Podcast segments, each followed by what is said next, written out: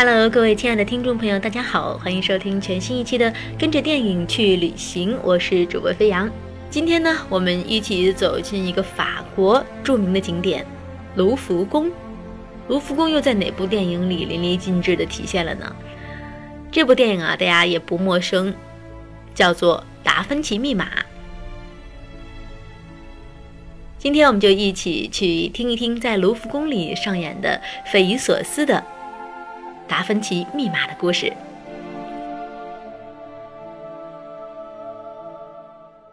地理特征：卢浮宫位于法国巴黎市中心，在塞纳河右岸地带，最早修建于1204年。今天所见的规模是历经八百多年扩建重修才达到的。卢浮宫和草地一起的占地面积在45公顷左右。是世界上最具久远历史、最为庞大、最为文明的博物馆之一，也是法国历史最为悠久的王宫。电影记忆：著名的卢浮宫博物馆馆长被杀，摆出的姿势以及留下的神奇密码引起各方高度关注，警方、媒体、社会人士都毫无头绪。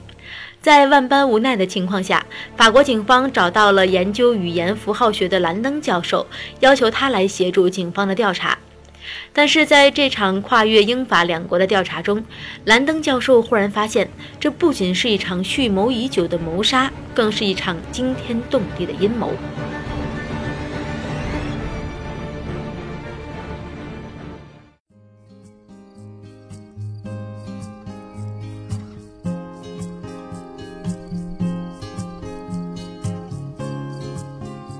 卢浮宫是世界上最古老、最大也是最著名的博物馆之一。初建于十三世纪的卢浮宫，当时是法国王室的城堡，用来充当国库和档案馆。一个国家的档案馆在那样早的年代都可以建得如此恢宏大气，可见一个国家对文化的重视以及国家政治经济实力之强大。一七九三年，卢浮宫正式以博物馆的形式对外开放，越来越多的艺术收藏品汇集于此。从四大文明古国、衰亡的罗马帝国到消失的哥特民族，从中世纪到现代，从神秘的东方世界到传奇的阿拉伯世界，应有尽有。于是，卢浮宫逐渐成为由新馆和老馆两个部分组成的更宏大的建筑群。老馆竣工于路易十四时期，而新馆则由拿破仑三世拓展成我们今天所见到的模样。卢浮宫镇馆三宝之一的蒙娜丽莎，就像一把打开历史真相的钥匙，只有找准对象，密码才能破解。不过，钥匙本身也是一个谜题。精通符号学的兰登教授，依靠卢浮宫博物馆馆长留下的死亡信息。串联起那一排神秘的数字，摸索出一条通往历史真相的时光隧道。那个重要的死亡信息，则是达芬奇的另一个作品《维斯特鲁人》。而那串神秘的数字里，含有一把真正的钥匙，是关于藏密桶的去向。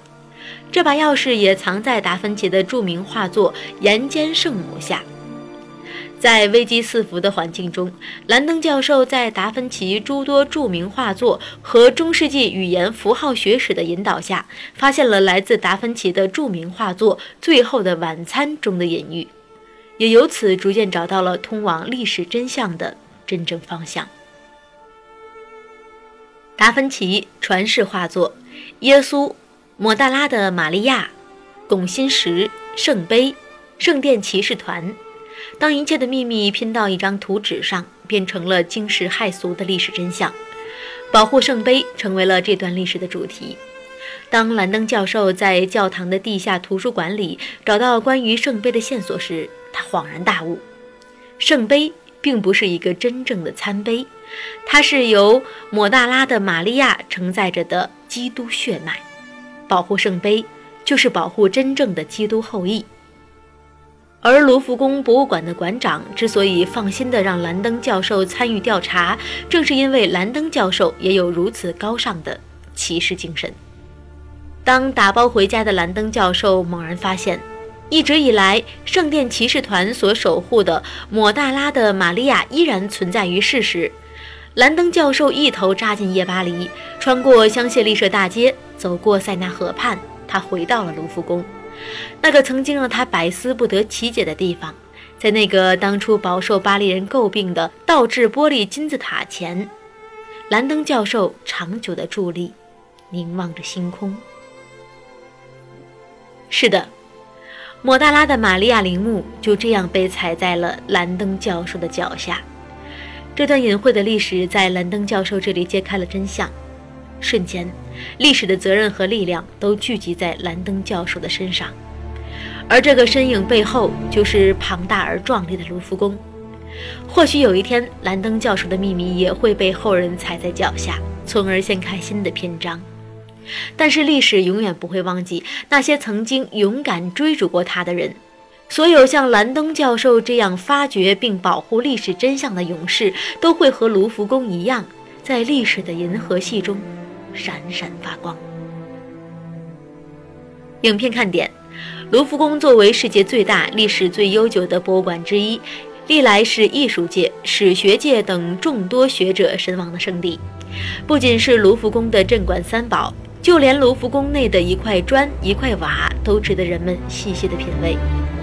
兰登教授是电影中谋杀案的调查者，却更像是卢浮宫乃至巴黎的著名导游。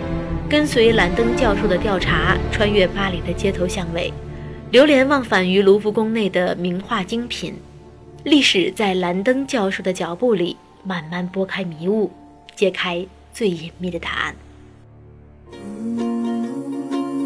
好了，亲爱的听众朋友，以上就是飞扬今天给大家分享的卢浮宫，来自一部电影《达芬奇密码》。就像题目所说的是匪夷所思的达芬奇密码。是记得当时我看这部电影的时候，只看了开头的十分钟，我没有看懂就放弃了。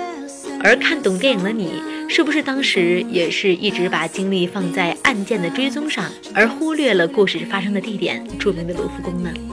还是那句话，有机会的话。去走一遭吧。本期的分享就是这些，我是飞扬，下期再会。